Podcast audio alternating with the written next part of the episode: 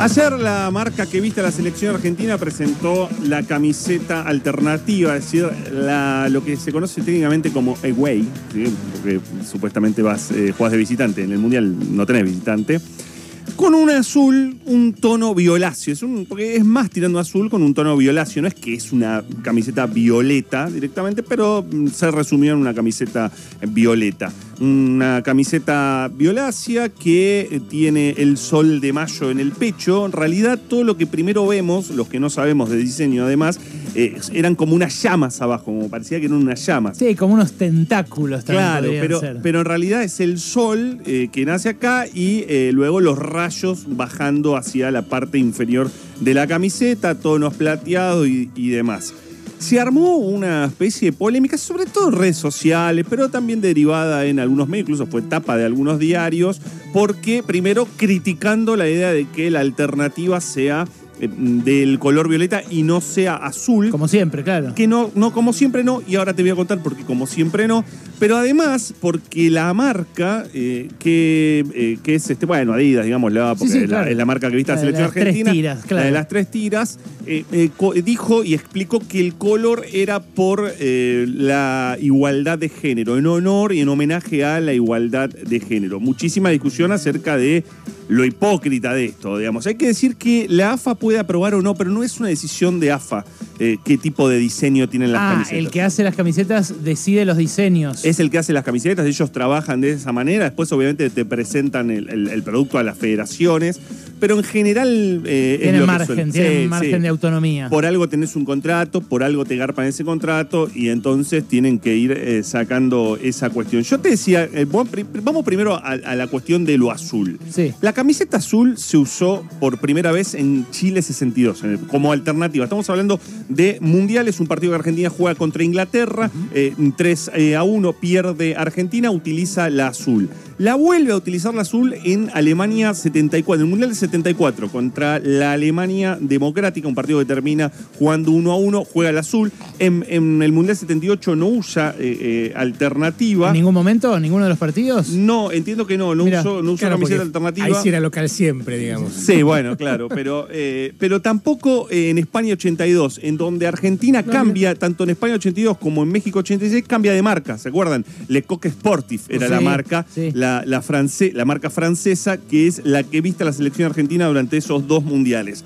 En el Mundial de México 86, azul otra vez, con la diferencia del partido que juegan con eh, Inglaterra, en donde las camisetas se compran en una tienda directamente, una historia que hemos contado acá. Nos contaste el otro día, De la sí. subasta, y donde se hace más li- liviana y se le, eh, se le termina cosiendo el, el escudo y se termina utilizando esa camiseta. A partir de ahí, sí, es cierto, si uno va haciendo memoria, final de Italia 90, camiseta azul, eh, si haces memoria con Argentina-Grecia. Claro, está muy Camisetas. arraigada en nuestro, en nuestra, en nuestro sentimiento. ¿Y el Gol. último mundial qué pasó?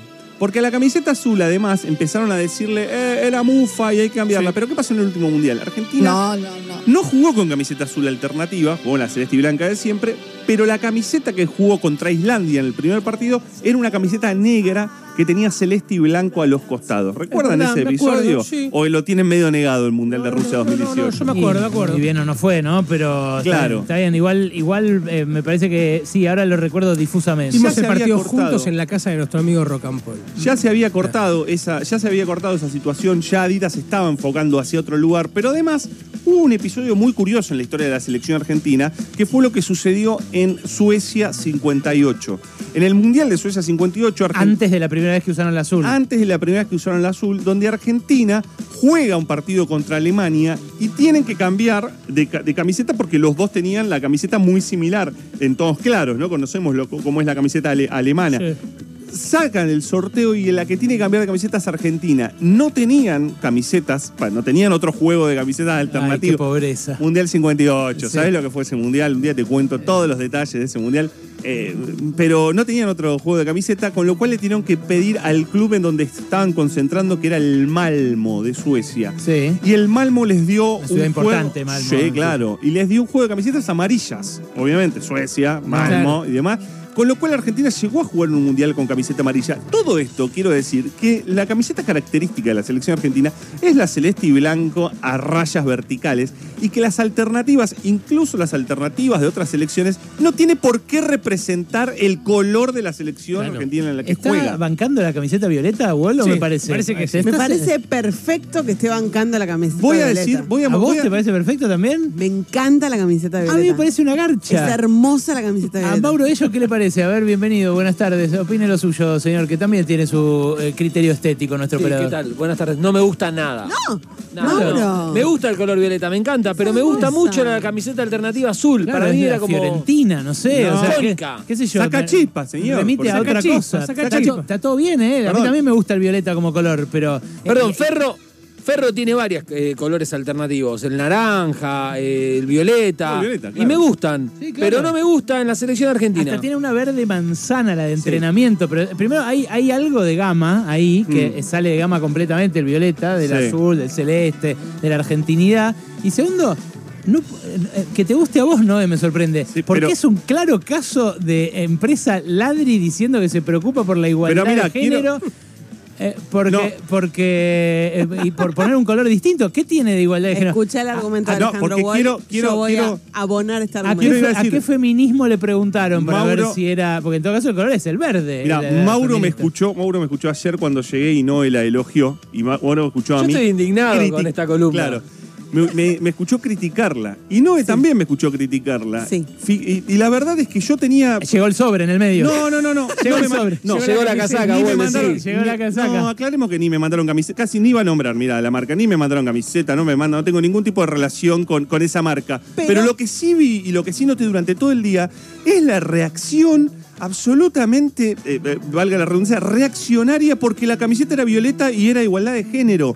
La reacción inmediata me hizo, les juro, ponerme inmediatamente a favor de esa camiseta, porque ahí también te demuestra que pinkwashing, lo que carajo sea, Argentina va a ir a Qatar y si un día tiene que jugar con esa camiseta, hay que explicar el por qué. Y eso te diría que por ver las reacciones, incluso del mundo del fútbol, que es absolutamente machista, vi reacciones incluso algunos colegas diciendo, eh, ¿qué tiene que ver la igualdad de género con esto? Que me pareció bochornoso, hizo hacer lo que a Mauro le indignó, pegar esta voltereta, querido Mauro, pero te juro que tiene que ver con eso. Uno puede cambiar de opinión completamente y por supuesto, no, pregúntele a Sergio Massa, si no, ¿no? Digo, hay un montón de ejemplos al canto. Pero, pero no, no, lo que yo... ¿De qué cuadro es usted? No, yo soy de Ferro, no, no, no era nada futbolístico el comentario. Sí. Eh, no, la, la realidad es que la, la empresa dice eso Sí. para, va, para mí, para congraciarse eh, con una parte del público, porque además cada vez más mujeres compran camisetas de Mm. fútbol. Hay también eh, mucho mercado en las camisetas del fútbol femenino. Es muy cara esta, ¿eh? Eh. 28 lucas la original y eh, unos 19 lucas la, la- la réplica. Pero eh, de vuelta, si hubiera sido algo producto de la conversación, el diálogo o la intervención de algún feminismo, o incluso de las mujeres que juegan al fútbol, de las futbolistas, eh, ok. Ahora, me parece que es eh, parte de una campaña. Por supuesto que sí, por supuesto que es parte de una campaña, pero eso te permite estar hablando en este momento de que la AFA no pone la guita en el fútbol femenino, de que es un pinkwashing, de que en realidad no toman acciones para eh, efectivamente levantar a las chicas que juegan al fútbol. Y lo que dice Wall, te permite ir a Qatar y hablar de igualdad de género. Vamos a ver si allá se habla mucho, pero está bien. Sí, no Eh, sabemos de todos modos en la intervención de los diseños. Quiero decir que ayer se presentaron otros diseños de camisetas realmente malos y feos, incluso de otra marca que es muy hist- históricamente ligada también a Adidas que se termina separando, que es Puma básicamente, que Sí. presenta con unas con unos eh, eh, números enormes, Sí. la de Uruguay, la, la más este, A afectada. mí me gustó mucho la, la, la away, ¿no? Sí. la suplente, la alternativa de México, Sí. que tiene dibujos eh, mayas sobre de Quetzalcoatl. Ah, mirá qué bueno. Sí, sí. Tal vez de las mejores camisetas que de las que se presentaron en el último tiempo. Tiene razón La, serpiente emplumada, Quetzalcoatl, una importante parte de la cosmogonía y la mitología de los pueblos originarios. Eran hermanos los fundadores de Claro. Adidas y de Puma, ¿viste? Sí, sí, sí, Tenían eran. fábricas a ambos lados de un río allá en Alemania y después se convirtieron en grandes multinacionales Sí, las dos. el nazismo los divide, ¿no? También hay, Sí. hay como hay este, vueltas este, de la vida. Una dirigencia esa- que no supo unir, ¿no? Una dirigencia que no, que no supo unir. Pero Pero bueno, digo, no sabemos tampoco cómo se trabaja esa cuestión de diseño. Yo estoy de acuerdo que es pinkwashing, que es todo marketing. demás. para el que no haya escuchado nunca la Sí. expresión, es lo que hacen las empresas lavándose la cara, eh, haciendo iniciativas vinculadas al feminismo. Pero no, pero- en Sin junio poner poner, la guita real Claro. en eh, ampliar Claro. la- en junio los poner los colores de la bandera LGTBQ. Claro. Durante todo junio. Pero eh, no es un dato menor que tengan que hacerlo. Eso no es poco. Y en el fútbol, te digo, es bastante. Mira, a Seba Guichón no le gusta la alternativa de Uruguay, dice que es una vergüenza, nuestro No. amigo uruguayo, eh, pero la alternativa eh, argentina tampoco les gusta. Un montón de gente que me escribe acá, eh, al WhatsApp, dice, uh, mira, dice, mataron a Diego, dice, bueno, claro. eh, Paren un poco. Exagerando. Lo que pasa es que uno lo recuerda al Diego con la azul, gol, eso es lo que pasa. ¿Sabés qué pasa? Cuando termine Qatar hablemos, porque todo va a depender del gusto y del Obvio, recuerdo de cómo termine Qatar.